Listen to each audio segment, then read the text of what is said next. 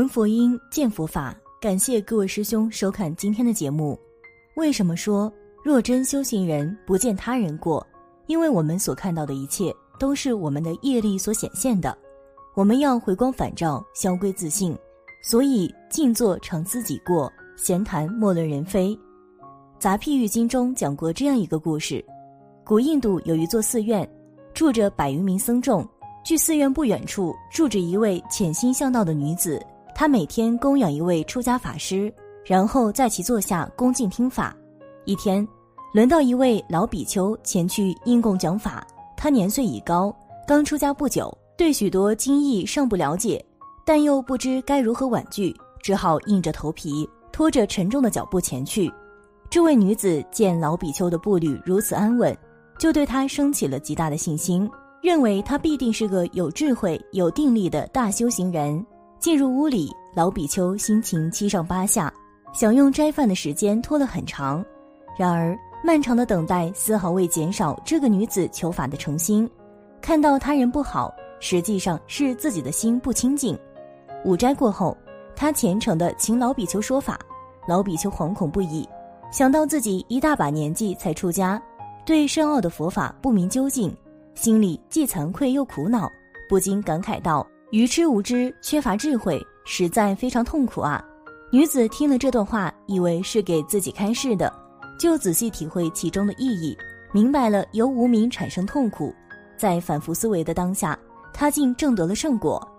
有位尊者说：“与任何人相处时间长了，肯定都能看出毛病，因为眼睛就是业力专门为我们准备的，因此。”我们需要认清自己的评判标准来自于自我，而不要轻易评论他人的是非功过。其实你看到的只是业力允许你看到的，只要你心清净了，到处都是清净的。我们因为自己不清净，所以看什么都不清净；因为自己是凡夫，所以看一切都不圆满。世界本是清净的，众生皆是佛性充满的。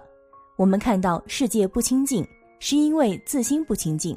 所以要自我觉悟、自我圆满，业力是有能量的，释放无觉知的体验，便可让你体会到业力的能量。无觉知的体验本身就是业力的体验，你所思所想的一切，你行动的一切，都会造作业力，都会与自你以外的其他人事物产生作用力。其实更深一层来说，并不是你与其他人事物之间产生的作用力。而是你自己的灵魂因为这些造作而产生的不平衡的能量聚集，就像一块木板一样，有很多的凸起或凹槽。总之，是一种不平衡状态。这个能量聚集，实际上在你们的经验来看，就是情绪能量。因为所有的事物都在自然的趋向平衡，你们的灵魂也一样。因此，带着这些聚集的不平衡能量，当你所谓的你。你认知为你的身体，你的灵魂是你的这个你，与自你以外的其他人事物相接触时，就会试图达成新的平衡，这就是业力。在无觉知状态的体验下，你是完全不由自主的，你其实并没有真正的自由和选择权，你被业力推着拉着，你无法摆脱它，它掌控了你的人生。因此，一个想真正快速觉醒的灵魂。通常会设置一些看起来极端的课题，集中体验完过去的业力，因为那一部分必须得到允许表达，才能真的超越。但这并不是等量交换，这就是我们的心理最神奇的地方，并不需要在外在上看起来完全等量的交换才能平衡业力，而只是在内在上集中体验，同时慢慢的开始觉醒，变得觉知。当你更加觉知时。更多内在不平衡的能量就不再需要通过外在世界呈现的方式来平衡了，你只需要在内在上去感觉它、释放它就可以了。而当你变得越来越觉知，在觉知的状态下，就不会再造作新的业力，因为你所做的一切都是随着最自然的状态，让其自然发展。这里没有造作，没有不平衡，而你与其他人之间的交流，当你是觉知的状态。你与他们并不在同一个层面上，虽然在外在上，你们是在平等的交流，但实际上，你是完全在他们之上的，完全超越他们的。你与他们内在那些不平衡的能量没有任何的呼应与纠缠，也就不会与他们有任何业力的牵扯。那既然一切都是自己创造的，既然一切都是按照设定的剧本来进行的，但是你又说，人格也有他自己的选择权，那么这里面到底是什么样的关系呢？无觉知体验的剧本都是由那个更大的整体的你规划的编排的，你的意识、你的人格、你的灵魂、你的高我，实际上都是一体的。之所以给他们做出了区分。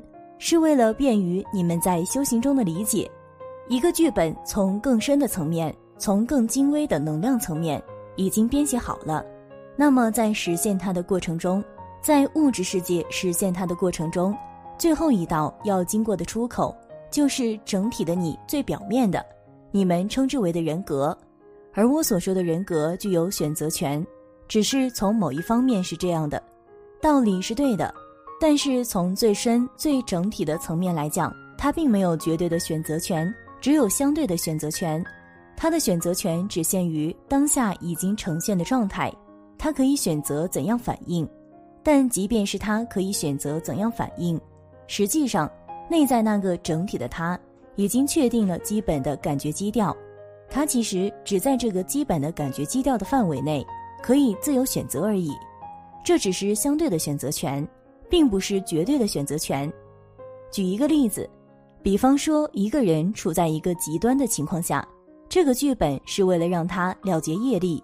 整体的他非常明确这一点，在当下的这个剧本中，他曾经伤害过的那个人极尽语言侮辱他。那么在这个当下，看似他的人格有选择权，但是作为整体的他，更深的他非常了解，这是为了偿还业力。是为了释放他的内疚，所以当下他的感觉基调就是在承受的状态。他会有愤怒，但是他的愤怒却不足以使他有想攻击对方的能量。他内在没有能量驱动他去起而反抗。那么对于他的人格来讲，即使他的头脑想别人都这么欺负我了，按照我的为人风格，按照逻辑，我应该反抗，我应该揍他一顿，但是他就是没有这个动力或者说力量。他的愤怒不足以使他起而去揍那个人，因此对于他来讲，他很难选择去继续扩大业力的方式。对于他的人格来说，他的选择权其实就是相对的。当然，我们也不排除，即便他内在没有这个动力这样做，但是他固执的头脑非要这样做，这种情况是极少的。这其实是在玩火自焚，不真的珍惜自己，或者说。有可能只是想做一个实验，看看是怎么回事。当然，我们不排除有这种可能性，但是这是极少的。即便他真的选择这样去做，也只是延缓了他觉醒的进程而已。实际上，人们都是被内在更深的能量驱动着去做什么或说什么。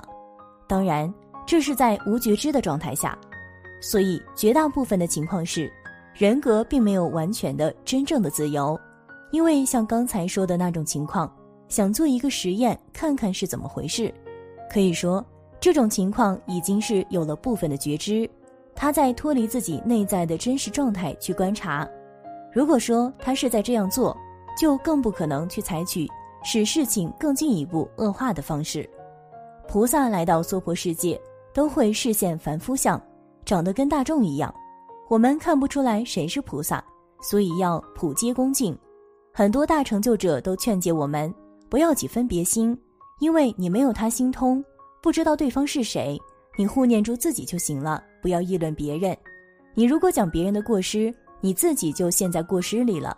你又不知道别人什么境界，你只是表现出你的愚昧和不满而已。我师傅也跟我说过，他特意在大殿里说：“你看罗汉翘着腿、挠着背、挖着耳朵、抠着鼻屎，你敢轻慢他？那可都是圣者。”你认识谁是阿罗汉？虽然供在佛殿里，但生活当中出现了，他是阿罗汉，他是菩萨，你也不知道的。所以，我们修行人要只管自己，只看好样子。我的师傅是这么教导，印光大师也这么教导。我去各个地方参访的那些高僧大德也都这么教导。因为你不知道对方的境界，对方哪怕就是凡夫，但你是修行人，你要惭愧自己生了这个负能量的心态。你要想，我为什么没有智慧去转变这个逆境？不能把逆境转为盗用？为什么若真修行人不见他人过？因为我们所看到的一切都是我们的业力所显现的。我们要回光返照，消归自信。所以静坐常思己过，就是说，我们有正念的时候，要多看自己的过失；闲谈莫论人非，不要去看别人的过失，要看别人的功德。好了，今天的内容就先分享到这里了。大家可以在视频下方留下自己的感悟。那我们下期节目再见。